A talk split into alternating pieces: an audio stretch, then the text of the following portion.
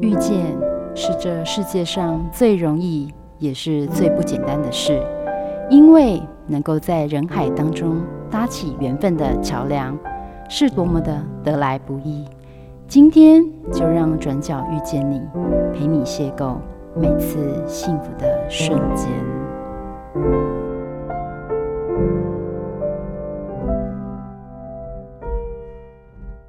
Hello，各位汉声电台的听众朋友们，欢迎来到转角遇见你，我是主持人 Simon。今天呢，很高兴我们在转角遇见了，嗯，两位非常优秀的一个，应该算是情侣子吧，分别是张凌瑜老师跟陈欣妤同学。那我们先请老师来先跟大家自我介绍一下。呃，各位听众朋友，大家好，我是海山高中张凌瑜老师。呃，我任教的科目是国文科，也是黑特国文课本研究院的作者。大家好，真的很棒。我们今天介绍一本黑特国文课本研究院呢，这本书，哎、欸，这是书哦，不是研究院，不是一个机构。但是这本书，如果听众朋友去仔细去看一下的话，发现说里面很多美美嘎嘎哦。那另外还有一位。同学来到现场，我们请他跟大家打声招呼。嗯，大家好，我是目前北一女装高三的学生陈新宇，然后在高二的时候担任一队的总队长。哇，这个是非常响亮的一个一个头衔呢，而且其实不只是头衔，他相当的非常辛苦哦，因为一个队长不是不是只有名称而已哦，而且他在他要站在前面，就是带着整个一队去跟不管是前面的，诶，有可能是总统，对不对？哦，有时候是在国庆阅兵的时候，那是非常重要的角色哦。好，那我们请请请欣妤先休息一下，我们先问一下老师哦，就是这本黑特研究院呢、起心动念是什么？为什么要写这本书呢？要跟大家说一下，就是题目所谓的黑特国文课本研究院啊，它虽然是好像是在黑特，嗯、好像是在这个讨厌黑特就是 hate 的意思，对对对，那。hate 好像是在那个讨厌一个什么事情，不过我真正要处理的东西，应该是国文课本里面到底有些东西是不是应该要重新来讨论的。嗯哼哼哼。然后呃，我们上国文课的时候，呃，身为一个国文老师，当然我们就是要去把国呃国文课本里面这些课文它的好好在哪里要跟同学说。嗯嗯。但是其实没有任何一个。呃，东西它是绝对性的，嗯，对。那一旦一个东西变成绝对性的东西的时候，它会不会变得很无趣？嗯，绝对的、绝对的正确，然后或者是绝对是错误的，嗯，啊，都会变得很无趣。嗯，那就算是正确的地方，它为什么正确啊？它这个好的地方，这是好在什么地方？那其实就是可以。慢慢聊，慢慢谈的，哦，所以说在那个书里面，我二十个故事谈了二十个，对，有二十个学生，那这二十个学生他都是不，并不是抱持的课本一定是对的，一定是好的的心态来跟我谈，可是正更因为这样子，我就觉得我去带出了这个课本里面很多我原来没有想到的好。啊，包括我原本没有想到想要弄弄清楚一点的，啊，可能可以再去多多去了解一下的东西。嗯那很有意思，就是很多国文老师会问我为什么要写这样的书。对啊，同业之间。对啊，应该是说我们大家应该要去想办法让别人弄清楚对的地方、好的地方就好了。就好了，对，对，就是我们是不是一定要去弄清楚它不够？可能有问题的地方，对，听起来好像在看完电影要找 bug 一样，对不对？对对对，对，那是那他同业就说 你是老师，为什么去自己去挖这个 bug 出来给学生知道这样子？对，很多老师就会这样问我说：“你怎么会？你怎么会这样子去做这件事情？”这样子，然后很有趣哦，就是其实我在做这样的事情的时候，其实也是万不得已的。其实就是有时候学生就是很喜欢，就是找茬。嗯，没错，对。欢迎大家来找茬，这样 对。然后是找茬，对他们说，其实他是为了好玩，他也不见得为了要就要研究，或是对对，他不，他也不是为了要要，不见得完全就是为了要抨击你，他就是为了找茬，就为了好玩。嗯，所以说，其实刚开始做这个东西就是一个偶然。嗯，说你来你来找茬的过程当中，然后呢，我也我我也可以，你来跟我玩，我我就跟你玩，我就很随性的挡回去这样子。后来就发现说，哎，其实他们有一些找茬，其实。还蛮有意思的，像我有一篇文章在讲屈原。哦，对，嗯，然后学生就来说，老师那个渔父啊，这样子并不是一个很用心的想要去陪伴这个屈原，嗯嗯。嗯嗯、对，不是很真心的，不是很真心，不是很温暖的一个人，嗯、他竟然就这样子哈哈大笑就离开了，觉得屈原好可怜这样子。那我就从我就没有想到过说好，那如果说不要这么冷漠的话，那还可以怎么办？嗯嗯嗯嗯。那后来学生就会跟我讲说，老师其实迂腐可以好好听屈原说说话。嗯嗯嗯嗯。那听屈原说说话，可以听他说什么东西？其实屈原不是一个，他不是一个很寂寞的人嘛，不然他干嘛要写一篇那么长的那个《离骚》？其实《离骚》是中国传统的抒情诗里面最长的一首。嗯嗯嗯。啊，他他他这是中国最长的一首抒情诗，所以他一定有很多话，他其实没有人要听啊。所以我觉得，他觉得渔，他觉得迂腐是来劝他的，迂腐是不是来听他说话的？嗯。所以我我我觉得，因为这样子，我更觉得屈原很可怜。嗯。哦，就是我原本就原本就觉得屈原已经很可怜了，可是因为学生这样子讲，我更觉得屈原其实是非常可怜的。然后他在遇到迂腐的那一刻，其实是一定是心里很悲凉的。嗯，所以有一些有些东西，可能学生他只是只是随性的，然后丢出一些问题。可是我觉得，其实有一些新的感动就在这个地方。嗯嗯嗯，所以。我我有时候觉得说，后来我就看到一本书，是卡尔维诺、嗯、这个人是一个意大利的这个名作家吧，哈、嗯，他写的《看不见的城市》，很多人很喜欢，呃，还写了很多名作。他有一本书叫做《为什么要读经典》哦，为什么读经典？嗯哼，对，为什么要读经典？那我觉得这本书名本身就很有趣嘛，嗯，读经典就像我们读国文课本，这理所当然的。我们说以前呢，就觉得理所当然的，为什么要读经典？哎，可是这个人他就问。嗯，我为什么要读经典？他他找了十四个理由，就为什么要读经典？他他先从定义上来告诉我们说，到底什么是经典？什么叫经典？为什么要读经典？我们先弄弄弄清楚什么叫经典。他其中有一句话我觉得很有趣，他说：“经典就是把当下各种嘈杂的声音呢，各种噪噪音呢，各种嘈杂的声音。”贬作嗡嗡背景声的作品，不过经典也需要这些噪音而存在。没错啊，不然的话怎么会凸显出它的经典？对，他说经典是什么呢？就是现在总是有一些这个各种学说嘛，嗯嗯，嗯，可是各种学说跟经典比较起来，就发现经典它因为它一方面早。二方面，他深刻，嗯，他可能找到了一些原则性的东西，嗯哼哼哼，然后他能够让触动了很多人，不然他怎么变成经典？没错。所以那一些嗡嗡之声，就是说，哎，我们现在有新的一些理论，总是听到听到新的很多理论，跟他比较起来，你就会发现它是背景音，这是第一点。第二个，可是那些声音为什么会出来？是现代人的生活跟那个。经典的时代不一样，没错，也因为这样子，那我们却找到新的角度去看经典。那那我就觉得说，哎，这个跟我写这个黑特国文课美研究院其实有一个同样的，对，有异曲同工之妙哦。那这个这个这个卡尔维诺还有一句话，我觉得很有很有意思，我觉得好像在为我做注脚一样。他说：“你的经典哦，是你经典是我们绝对没有办法置之不理的书。”嗯哼，对，就是如果我们不读李白，不读杜甫，不读苏东坡，或者是不读我们这个呃台湾我们的经典，不读奈何，嗯啊，那么其实呢，我们丧失了非常重要的一块。嗯，经典应该是我们绝对。不能不读的书，它能够帮助我们跟他的关系，我们可能在赞成跟反对他的过程当中找到自己。哦，对，没错，因为它就是一个像信条一样的东西，它它好，它好像经过了很多人的确认，嗯，它好像很很很很正确。当我在认同他的时候，我看到我自己；嗯，我在反对他的过程当中，也看到我自己。嗯嗯嗯，所以我就觉得说，哎。我觉得的确，这是对于我们对于那个国文课本，因为过去我们觉得说对经典这样的批判，我们很少有老师是国文老师可能会把国文课本用这样的角度来去看。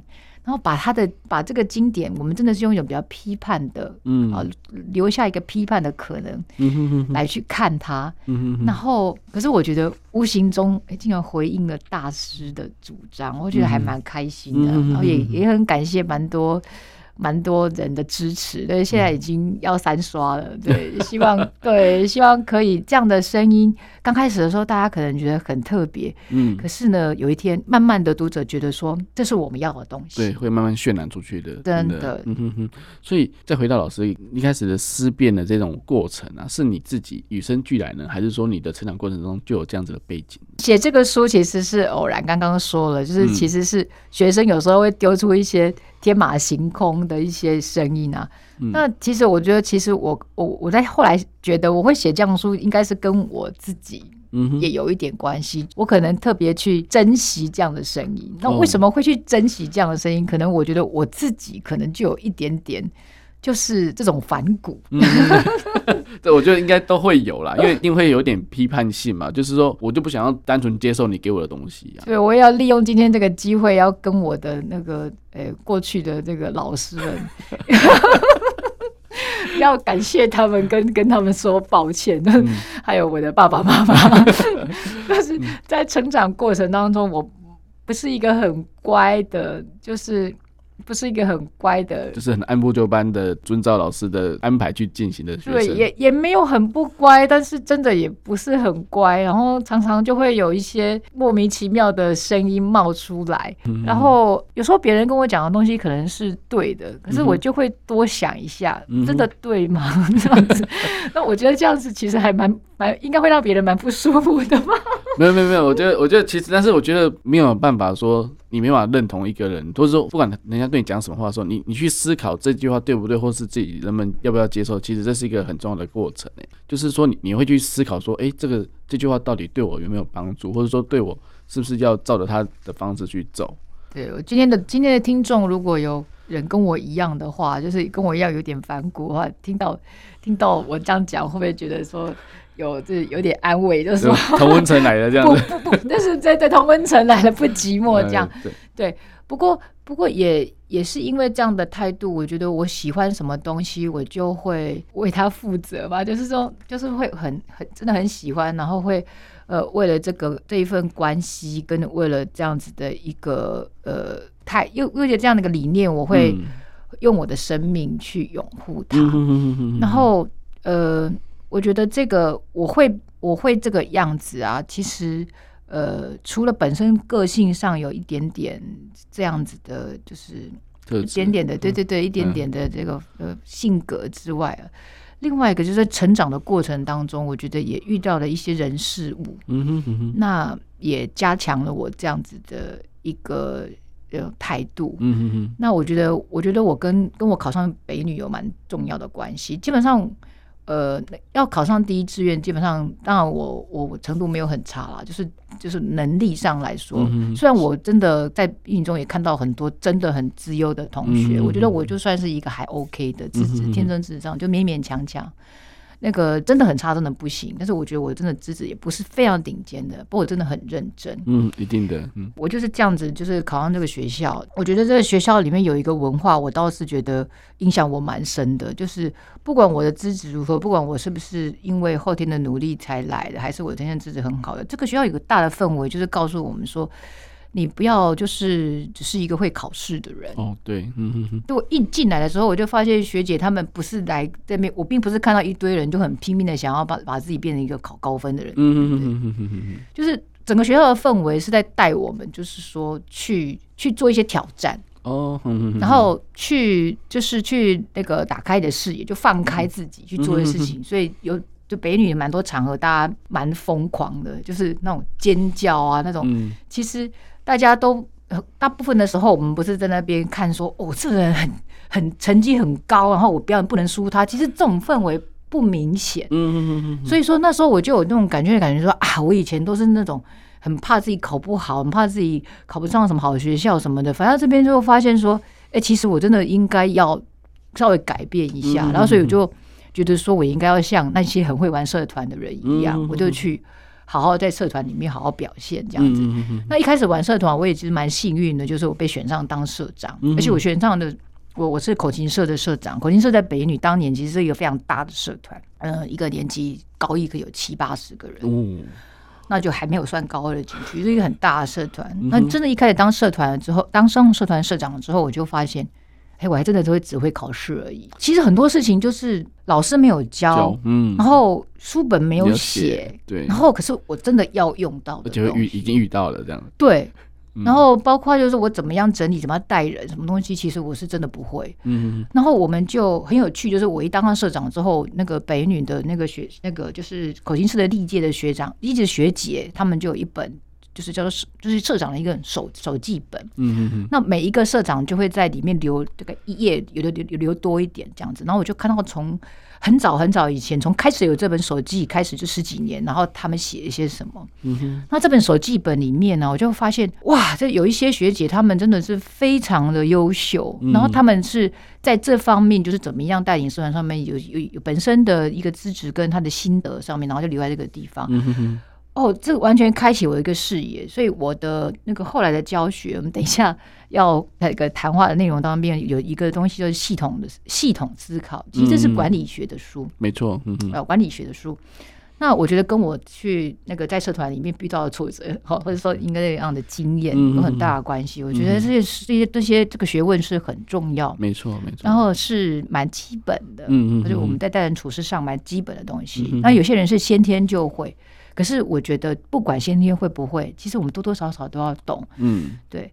那另外一个影响我很深的一个人是我的父亲。我我的生命经验比较特殊，我是二十岁才跟我亲生父亲就是见，就是碰到，我是养被人家收养这样子。嗯哼。那我我我父亲，所以我父亲见到我的时候，我那时候已经二十岁，所以我已经北女毕业。嗯。所以他他看到这个女儿的时候，应该觉得说，这个我这个女儿应该蛮优秀，有一个有一个标签嘛啊，觉得哎，我这个女儿虽然我之前没有没有跟她接触，应该是一个。蛮优秀的小孩，至少是一个认真的小孩，这样认真念书的小孩。嗯，但是我爸爸就给我一个很有趣哦，他并不是他给我的感觉，并不是说哦，我今晚我囝我早囝真高，我要好厝边头要怎样哦，我我我这里我我我这早囝等着。对，其实很多人可能会有这样的 想法的爸爸嘛，对不对？我北一女的，对不对？我们在贴文，然后 小孩子第一志愿，对第一志愿啊，或者是说得奖，我总是会贴文，然后宣扬一下。可是我爸爸他今天这样子看到我，然后就看到这个标签的时候，他不是这样的感觉。其实他他一直给我一个想法，就是其实你什么都不会，嗯哼，都很有趣的。他他只是一个在彰化，然后他只是一个那个卖卖袜子的，其实是一个。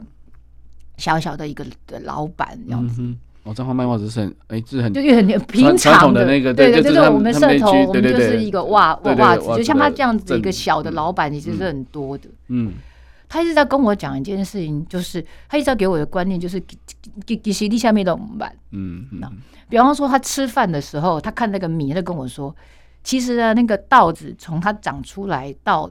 我们吃到的稻子有七个阶段，嗯嗯嗯嗯，然后就把七个阶段念一遍，什么木挑鬼啊，他他他其实没有真的，他他小学小学毕业吧，还是小学没有毕业，他学历是这样子，他他他这个他所有的学问都是从他的日常生活中学来的，但是他讲出来的台语是非常文雅的，就我刚刚讲的那个木嗯挑鬼他这个。鬼就是那个碎，嗯嗯嗯，稻穗，稻穗的穗，啊他就用非常精准的语词的样子，他就说世界上的不只是农业的问题，他的日常生活上面，他也告诉我们，包括人的问题，嗯哼哼哼，他会发现，然后包括就是中药，因为就是他要照顾自己跟家人。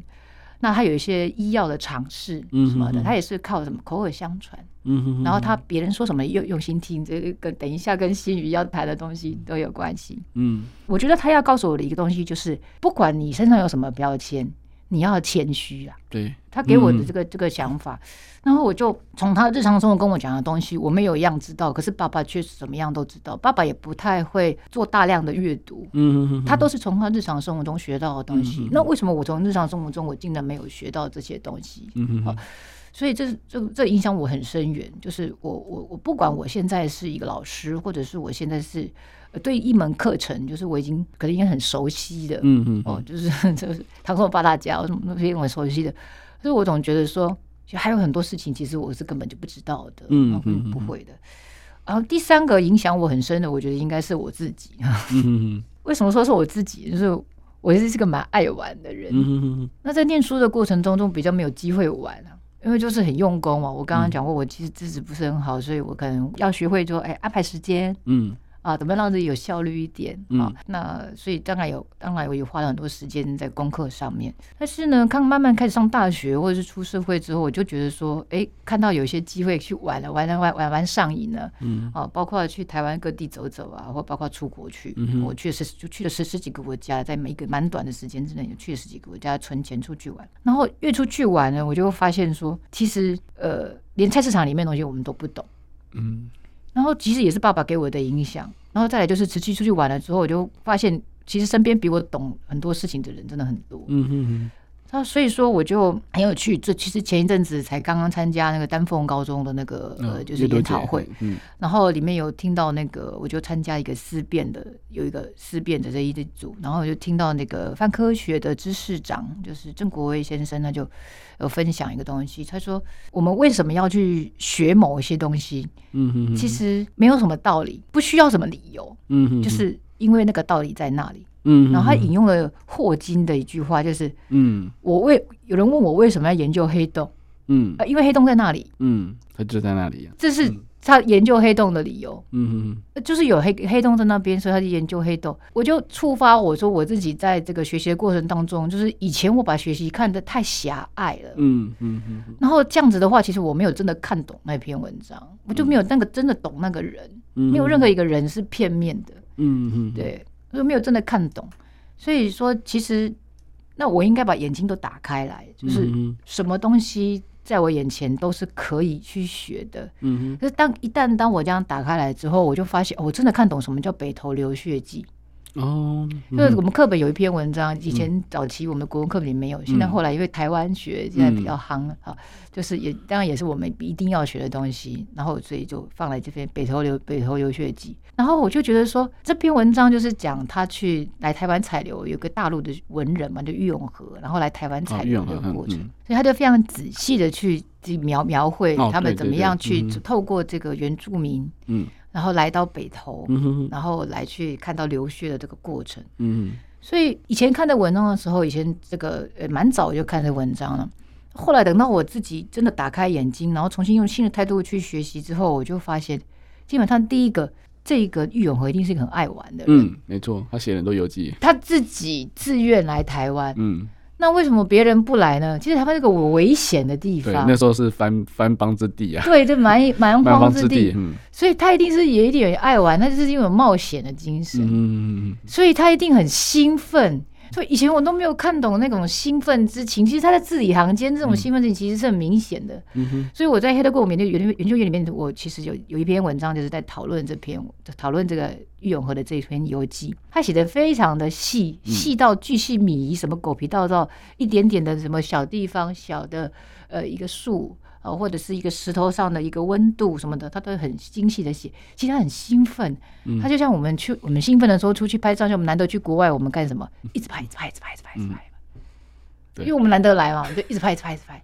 那所以玉永和他的心情就是这样。我我就我现在来到这个地方，大陆没有，对不对？对对对。哦，这很稀奇嘛。嗯。哦，所以他的《皮海纪》有整期都是这样，他非常精细的去描绘他在沿路遇到了什么那些原住民，给他们打扮，他们有没有刺青啊，或者是他们这些小地方，就像我们去拍照一样，就是狂拍嘛。嗯。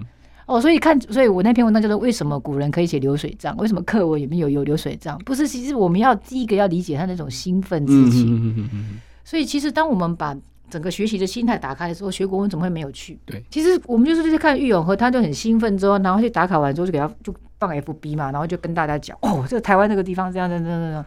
只是他没有这个媒介，他用的是一支笔，对对，他用的是著作的方式。对，其实我觉得这样子的一个态度，有人问我说，那你怎么去教？其实很多时候呢，其实是一种不知不觉的感染那个学生。就是我自己在教这个文章的时候，我就是很喜欢那个文章，我就觉得这郁永河跟我很熟那种感觉。嗯嗯嗯嗯，好像在隔壁就和我很熟，对对对。但事实上，那是我们自己的心情。嗯，就我们自己去玩的时候的心情，或者是我在体会这个屈原或者海玉他的遭遇的时候，我就觉得说，其实我还能够理解，那跟我自己。跟我自己的，我用这样的态度去思考我自己的生活，我也用这样的态度去理理解他的文章的时候，我就觉得很自然。嗯哼哼哼。前几天我在跟同学讲《世说新语》，嗯，《世说新语》里面有一篇文章就在讲有一个人，他是王羲之的儿子，叫做这个王凝之。嗯。然后这个人呢，他在半夜的时候，他就这个呃，就是有一天夜大雪，眠觉，他的夜大雪就半夜下大雪，眠觉就是他醒来，嗯，他醒来之后呢，他就开开开窗户，嗯，然后命命浊酒，就是命浊酒，就是说就是派那个仆人去倒一杯酒给他喝，然后就问同学说：“你们有没有觉得这个人好帅啊？”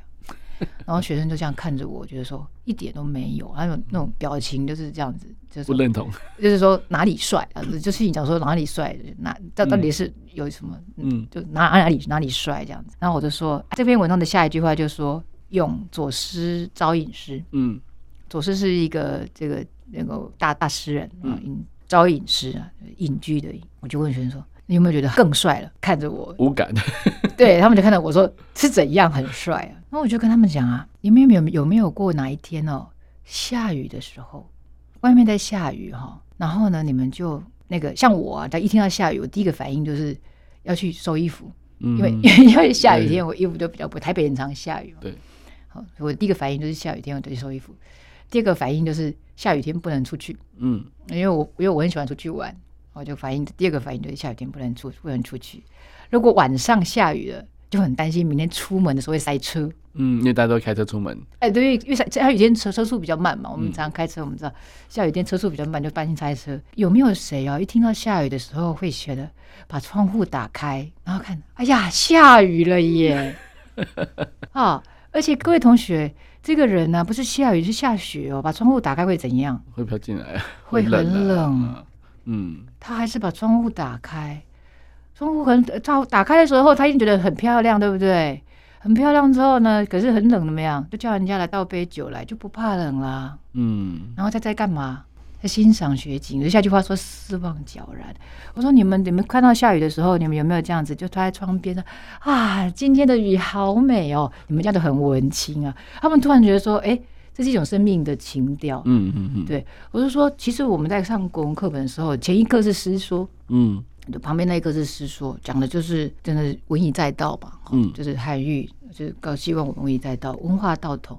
其实我们也也说，文化道统现在是小众啊，嗯，不管在任何时代都是小众的学问，大家都要看的就是什么样的课程最卖，什么样的书最卖，马上可以让我赚到钱的，马上可以让我有收获的最卖。所以韩愈他谈这个当年就很辛苦，现在讲文化道统的也是讲座都比较辛苦。嗯哼哼哼。但是呢，这课呢，《世说新语》啊，又不要你这么严肃了。老师是教你这个作者是教我们怎么生活。嗯哼哼哼。哎，有时候呢，你下雨天就看下雨，天空放晴了就看看天空。嗯哼。然后接下来一句话是什么呢？用左思，嗯，左思招引诗，就吟一首诗。嗯、那诗里面，因为这有文采的人写出来的这个心境、这个境界，当然又看到看不见的东西。嗯嗯嗯，他在写出来的东西，他有心里的体，然后他自己的这个眼前的风景，再加上这个左思的眼睛，自己的心眼，自己的眼，再加上左思的眼，又看到了不一样的东西。嗯嗯，所以是不是觉得？这很帅，是不是觉得很帅？你看到会生活的人生活，嗯，你会看不一样的东西。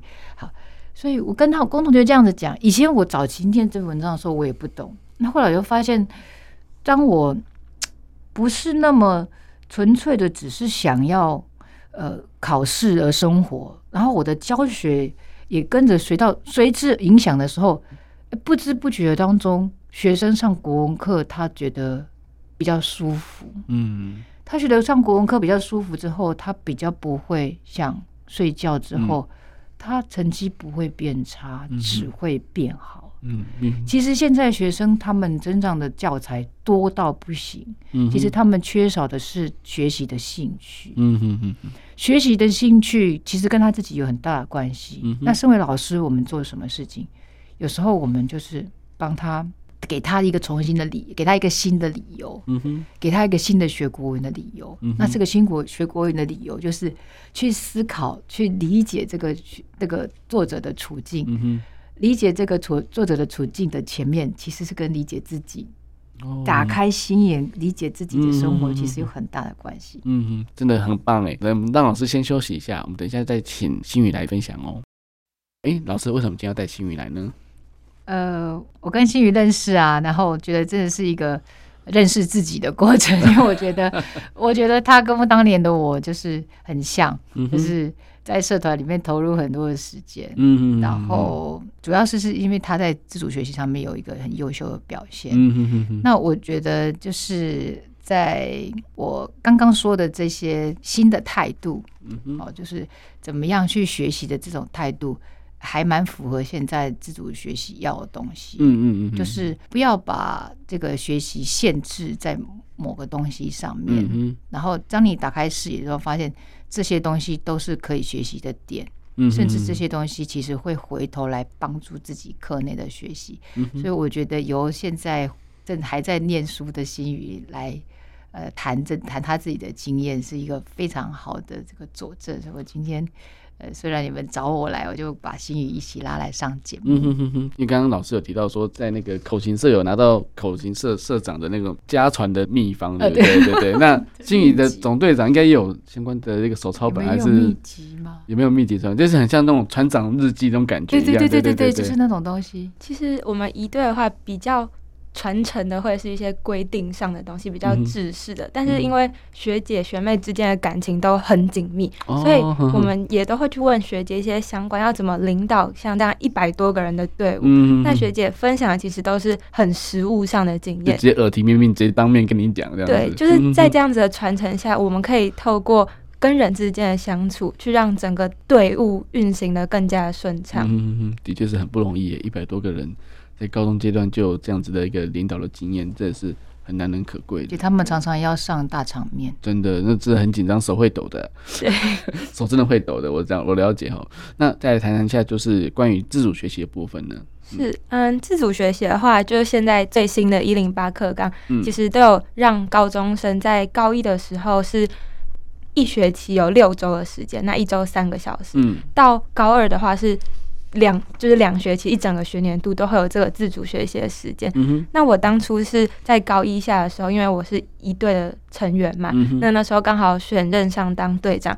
那在练习，其实每天的练习时数都很长。嗯，那也知道，不管是拿刀拿枪，就那些表演的器具，在练习其实。都会造成很大的运动伤害。是，第一个是花长时间，那你也从来没有这么频繁的去使用你身体的某一个部位，这样。肌肉群，对对对。嗯、所以在当初是跟班上一个乐队的同学，就我们两个在想说，自主学习到底要做什么？我们没有经验，嗯、那学校一定会有辅导老师，可是辅导老师也只是大概告诉你，哦，你要写一个计划，嗯、你最后交一个成果，嗯、但不会有人告诉你，你要走从哪里找题材，那你要怎么去做？所以当初我跟那个同学就聊一聊，哎、我们乐仪骑队都花了那么多时间，那我们是不是从这个方面去发展，感觉还不错？哎，就聊一聊，想到。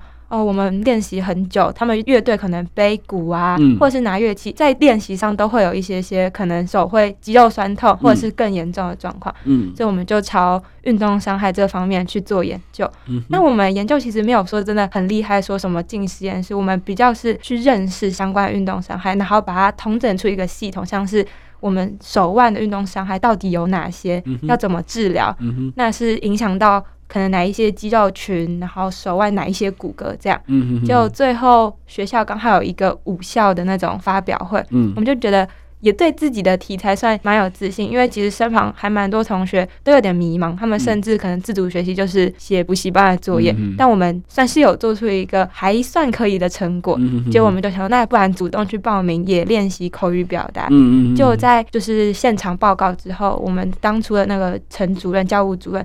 就来问我们说，哎、欸，我们有没有意愿就是接受《天下》杂志的采访？嗯、哼所以我们就有被《天下》杂志采访，然后大概分享一下我们的历程，就是很简单的从生活中的问题去发想，做一个学期的这样子的研究。嗯哼哼哼，其实我知道很多高中生利用那个时间，要么就放掉，不然就是真的像刚刚心宇讲的，就是还会写作业之类的。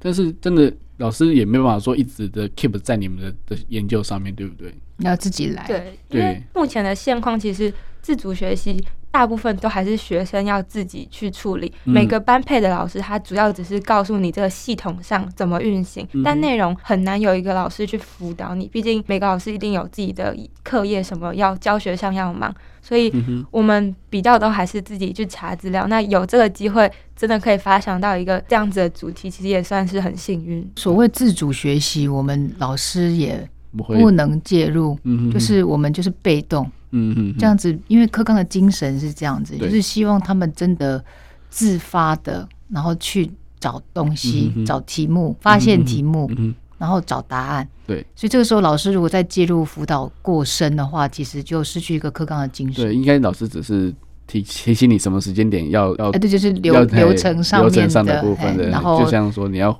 上传学习点档案的时间点一样。对，我们可以被动的啦，就是他们如果来找我们来问问题，那种被动式的咨询，来跟我们带比赛啊那种，嗯，就是就都都没有，连那个都样都没有。就其实是比较是要主动积极去学习，因为像我们那时候。校内比较可以接触到我们领域的话，就是生物老师。嗯哼。但因为高一现在新课纲，我们其实高一只有一学期会有生物课，就那时候跟生物老师也没有很熟。嗯。可是我们后来最主要研究，可能有问一些专家，是刚好班上有个同学的家人是物理治疗师。嗯。然后因为我当初的确手自己就有一些伤害，嗯，所以我那时候有时候会去看中医针灸，或者是我可能也有去看西医，就是各种。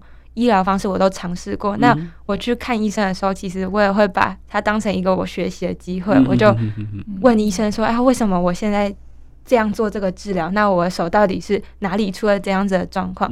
就真的是你要很自发性、很积极的去了解一个东西，你才可以从中有一些收获。这个很棒哎，因为其实。考试的过程，考试的方法是要写答案。对，对，他是要考试的目的是要找出会写答案的学生，但是自主学习呢，是还要先找出问题在哪里。对，我觉得那个 就是新人讲到一个重点。其实，在我那个课程呢，就接下来要介绍我的课程里面，其实有一个蛮重要，就是其实所谓的自主学习啊，就是找题目跟找答案的过程。嗯但是这样讲啊，只讲了一小部分。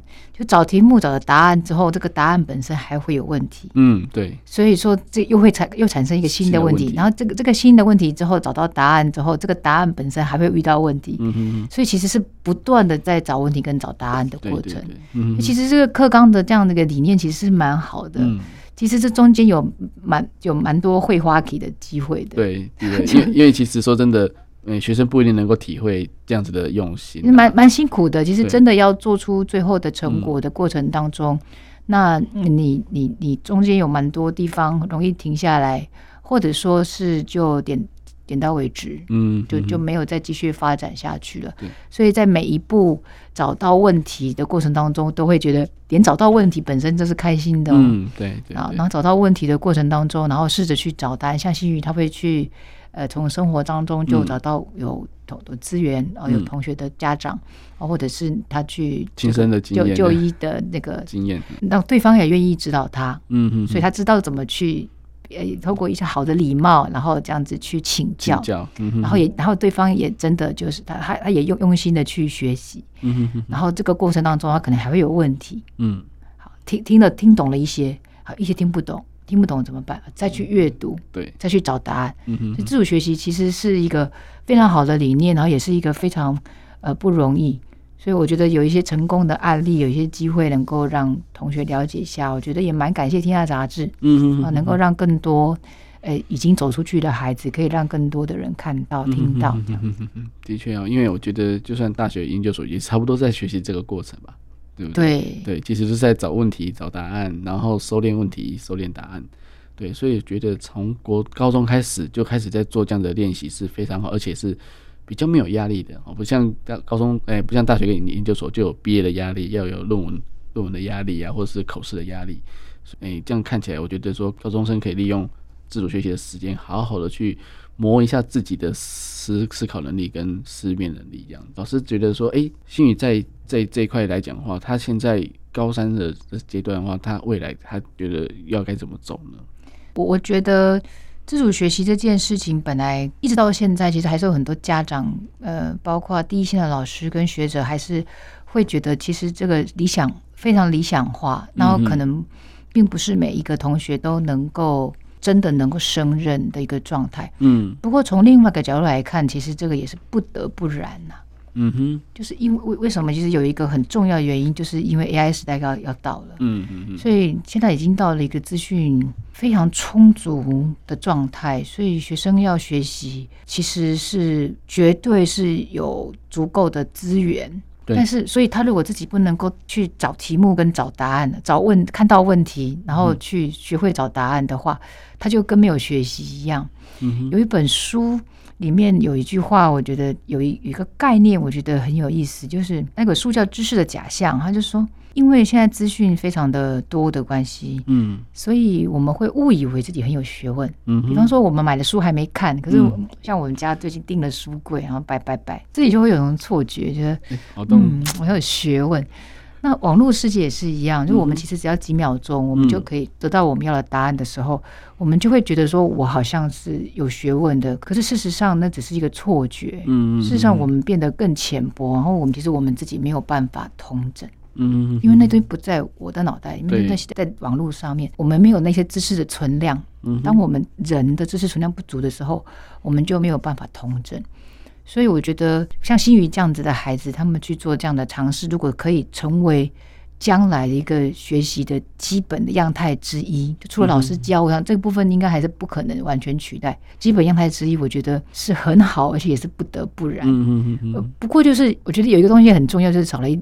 有这个动力，嗯，就是说，现在老师、家长还有学生自己，其实更关注一点，说有什么东西可以提高他的动力，嗯嗯嗯，对，所以我觉得新宇还不是还有另外一个这个。哦，另外一个另外一个事情现在正在做，我觉得这可能有一些参考的价值，请新宇说一说。嗯，就是目前我也是跟同学有一起在做一个跟快时尚有关的计划。那刚老师有提到动力，其实老实说，我在一开始会有这个发想，是我在高一选到一门我真的排在最后一个志愿的选修课，但是意外自己就是选课上没有好好的填好，所以。就是造成了这样的后果，但是在很低潮的时候，其实后来就刚好接触到一个叫做“爱女孩”的机构，那他们主要就是会帮助一些非洲可能农业国，就是农乡村的一些女孩，因为他们可能会。月经来被会会被视为是不洁的，嗯，那他们因为这样没有办法受到良好的教育，所以这个机构就开始发想说，他们想要缝制布卫生棉，让这些女孩也有可以受教育的这个权益。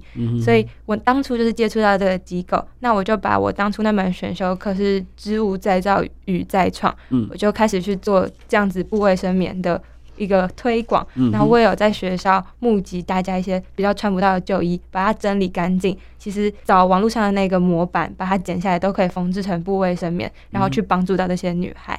那这是最一开始的契机。后来因为这个旧衣方面的，我又接触到快时尚。其实大家多多少少一定都听过快时尚这个名词，可是我有发现，可能在国内还没有这么被推广，就是大家只是知道这件事，但不懂。它的意义是什么？然后可能知道、嗯、哦，对环境有影响，那我要怎么做？嗯哼。那后来我因为高二是一对队长的关系，比较忙一点，嗯，没有这么多时间去推广这件事。可是我一直把这个放在心里，就觉得有一天我好像应该要做些什么事。嗯、那从同学开始去做一些改变，慢慢推广出去，其实也是很好的。嗯、所以后来我到高三，在读书之余，就我们现在这个计划，其实最主要是从几个不同的方面，我们要建造一个。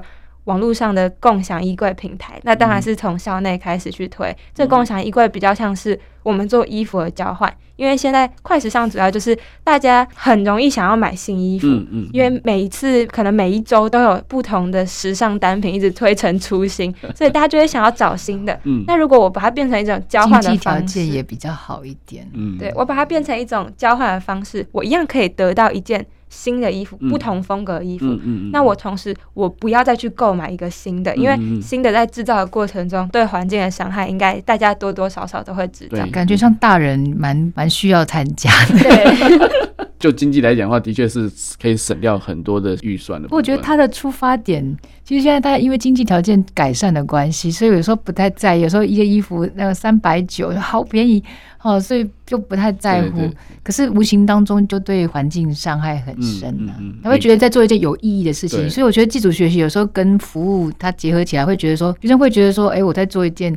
对对人啊，对对环境有意义的事情，他可能也会有一种动力。嗯、那因为出发点呢很好、嗯、啊，就是说认同的人，他也会觉得说，哎，对呀，未来一起来做点好的事情。嗯、所以第一个就是宗旨，那是一个正向的宗旨，就很容易找到志同道合。嗯、第二个就是因为有这些志同道合的人，嗯哼，好、啊、像新宇他是受到学校的这个支支支持哈，所以说学校官方的力量也进来。那也会对他有一些，也会有一些鼓励嘛，哈、嗯嗯，有人在帮忙，有人有人在支持我，然后再来就是同学也进来，嗯嗯哦，所以上而下的力量在支持我，还有同学横向的力量在支持我。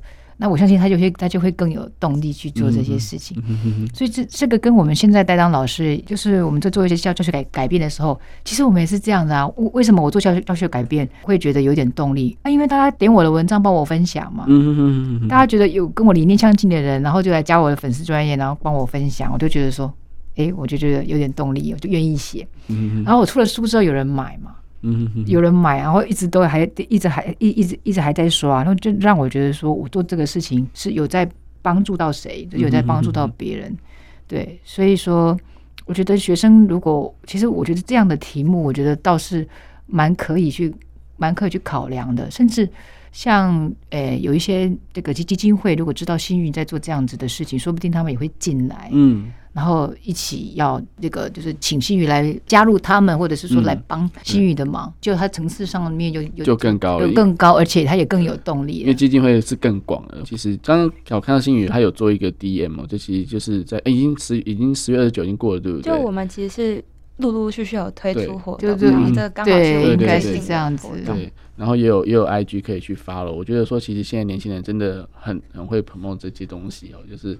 我们我们其实以往我们都知道，我觉得这个这个主题本身就让我觉得说，第一个它可以让大家都参与，嗯，对，好，然后第二个就是说，它当然有有有一个很好的理念，就是它有实实际上能够对环境做一些什么样的帮助，嗯嗯啊，不过这样自主学习背后就是说，如果还有能就一些学术性的一些那个探究，会更符合。那个自主学习的概念，嗯，对不对？就是还要自主学习，还要注重到这这这一块。对，那这个也是要带带回来，就是我的最后一个重点，就是呃，要谈的就是我的线上课程。嗯，就是其实也是蛮感谢，就是其实也是一样的概念。说我今天做教学改编的时候，我蛮感谢联经出版社会想要帮我把它那个做出一本这么样好的书，然后编排的很好，然后也做了非常多的行销。然后那个优塔他，呃，这家这个线上的平台，那么也来找我把这个思辨的课程，思辨读写的课程，然后把它做成一个线上的课程，其实也对我来说是一个非常大的鼓励。嗯嗯，那我也希望把这样的能量来去鼓励其他有这样子的理念、有这样的需求，甚至原本没有这个理念，嗯，然后但是他。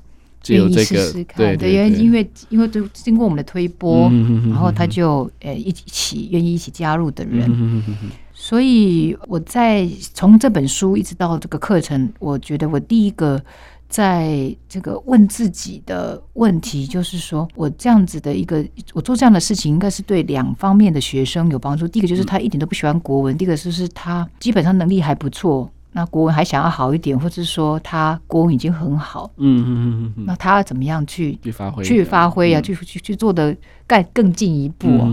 我我我想要跟这个国文程度不是很好，然后甚至他就是不太喜欢那个科目的同学，借由这个课程，就这个线上课程，就是跟他们讲，在国文这一科，在中学六年。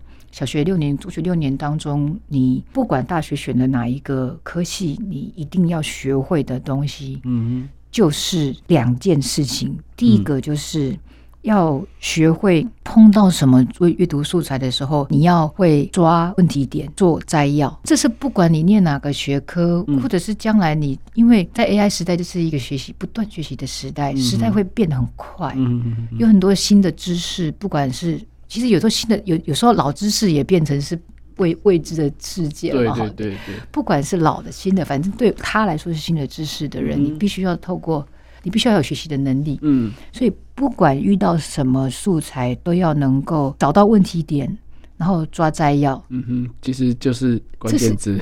对，这种主要抓摘要能的的能力，这是非常实用面的。就是你在这个小学六年、中学六年。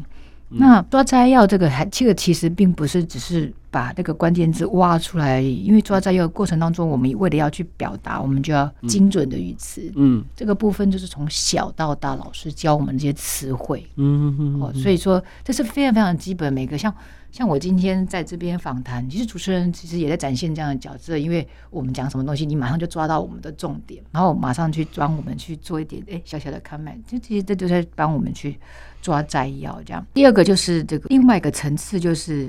表达的层次，就是我们的学会活用我们的知识。嗯哼，那这个部分呢，就是要学会思考，要转个弯。嗯哼，举一个例子哈，就是之前有个电影哈，就是有一个人，我的冠军女儿哦，对，摔跤的那一个对。哦，就是他他他想要让他的女儿吃到一那个，就是他想用哪一家店的，他想要那一家店的那个鸡肉店的老板嗯赞助嗯。赞助他们的他的女儿就是嗯那个还要他再去比赛，然后他就去说服那个那个老板来赞助。他说：“我的女儿会拿冠军哦！如果我们如果人家都知道这个拿了冠军的人是吃了你们这家店的鸡肉，然后得冠军的话，你看你们这个店不是大卖吗？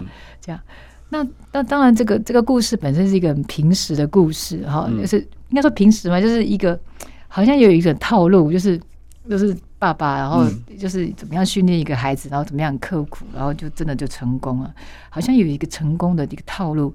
但是爸爸这句话我觉得很有意思，就是爸爸转了一个弯跟这个人说话，他如果去跟他讲说：“哎，我们家没有没有没有没有钱可以吃这么好的鸡肉”，他就会没有办法拿到冠军。其实这就是自己用他自己的思考，嗯，就是用他女儿跟爸爸的思考在跟对方讲话。可是他今天讲话的时候是完全站在那个。鸡肉店的老板的思考就是说，哎、欸，如果人家知道说他这个冠军吃了你们家的鸡肉，就会怎么样怎么样，一定会就会来大卖。换个方式思考啊，这个学校老师没有教，学校老师只会跟你讲换岗方式思考。其实换岗方方式思考，其实也是有方法的。嗯哼哼，那也是一种习惯。嗯哼，就是我们要能够学会站在对方的立场。甚至呢，就是站在不同的立场，是哦，就是我们在思考一个问题的时候，像我在教学的时候，我站在作者、站在学生的立场；有时候我们在带社团的时候，哇，那真的就要站在学校的立场，嗯嗯嗯，哦，是不是？哦，我们要站在这个学弟妹的呃，学那学妹学弟妹的立场，我们要站在学姐的立场。嗯哼，我们要站在看这个人，我们的表演的人的立场，嗯嗯嗯，去做很多的这个拿捏，嗯，跟调、跟调、跟调、跟调整，对。那换个方向思考，可能在这个考题里面考不到，嗯，但是却是毕业之后的关键，嗯嗯。那在做研究的时候，其实是有这需要到这一块，嗯。那另外第三个就是表达。嗯哼，这个表达学现在是非常夯啊。对啊，现在我们知道，在 AI 的时代，就是要创造个人品牌。嗯，其实自主学习也是往这个方向，其实是不谋而合。嗯嗯嗯。好，就是你要找到自己的一个努力的方向，可能是小的哦，我只是为了一个自主学习的案子去做的一个小的努力的方向。嗯哼。但是也也也可能是创造个人品牌，然后变成是一个一份工作，一个斜杠的工作哦。不论如何，呃，你要怎么样去陈述自己的概念，这个部分四选一的考题也考不太出来。的确，的确。甚至呢，学校的应试的写作也，呃，应试写作其实是有一块了，嗯，不是完全没有，又又不还够。对，所以这个部分也是，我觉得也很多学生过去啊。